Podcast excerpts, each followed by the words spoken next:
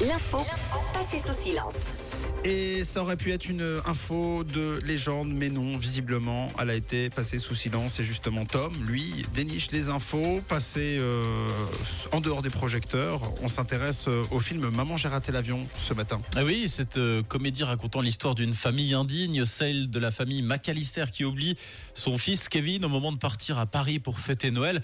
Alors je sais, vous vous dites que l'histoire est vue et revue, qu'elle a plus de secret pour personne, tellement elle est un incontournable des fêtes de fin d'année. Mais détrompez-vous, est-ce que vous connaissez par exemple la fortune détenue par les parents de Kevin?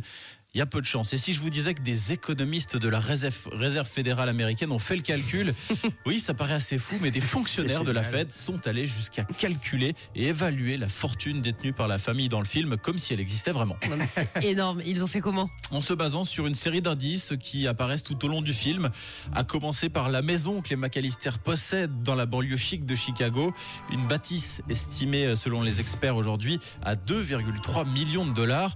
Mais c'est pas tout, les vêtements portés par les acteurs, écrit le site euh, Cori, et le fait que la famille s'envole en première classe pour passer Noël à Paris laisse aussi entendre que la famille jouit d'un certain confort financier, c'est le moins qu'on puisse dire.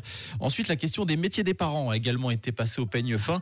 Et après étude, les enquêteurs supposent que la présence de mannequins dans la maison indique que la mère est créatrice de mode. Le père, de son côté, serait sûrement un homme d'affaires.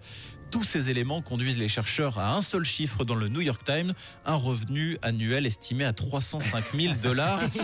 Mais n'oublions pas que nous sommes en 1990 et Oui. ramenés en 2022, les revenus dépasseraient les 660 000 dollars selon les économistes qui concluent que cette famille est tout simplement comprise dans les 1% des ménages les plus fortunés de Chicago.